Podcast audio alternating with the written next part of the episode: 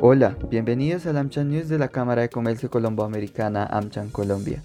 Estas son las principales noticias de hoy 28 de enero de 2022. Primero, la Junta Directiva del Banco de la República aumentó en 100 puntos básicos la tasa de intervención de política monetaria, situando los tipos de interés en 4%. Entre los factores que se tuvieron en cuenta, además de la inflación, se destaca el reciente informe del DANE sobre el índice de seguimiento de la economía, que subió 9,6% en noviembre, así como el déficit en cuenta corriente, que se estima que cerrará en alrededor de 5,7% del PIB en 2021. A continuación, la declaración del gerente general del Banco de la República, Leonardo Villar.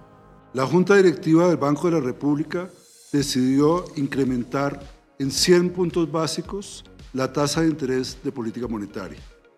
Esta decisión se tomó por mayoría de 5 a 2, llevando la tasa de interés a 4%. Dos miembros de la Junta votaron por un incremento de 75 puntos básicos.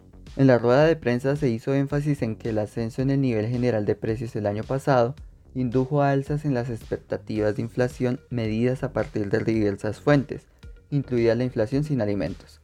Adicionalmente, el pronóstico del equipo técnico fue revisado al alza y se contempla que la inflación total y la inflación básica lleguen al 4,3% y 4,5% en 2022 y se sitúen en 3,4% y 3,6% en 2023.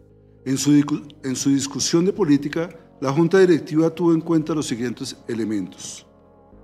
La inflación total continuó su tendencia al alza al registrar en diciembre una variación de 0.73%, superior en 30 puntos básicos a lo proyectado por el equipo técnico.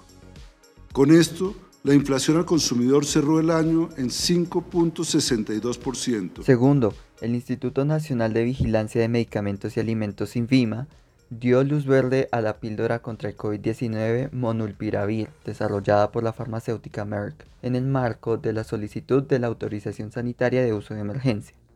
El uso del fármaco se indica para personas adultas con diagnóstico leve o moderado del virus, siendo la primera pastilla de este tipo en ser aprobada en el país. La autoridad sanitaria aclaró que el medicamento no se puede suministrar a personas que ya se hayan vacunado contra el coronavirus y en adultos mayores de 60 años, pacientes con obesidad, enfermedad renal crónica, enfermedad obstructiva crónica, cáncer activo o falla cardíaca o aquellas personas que tuvieron previamente COVID-19.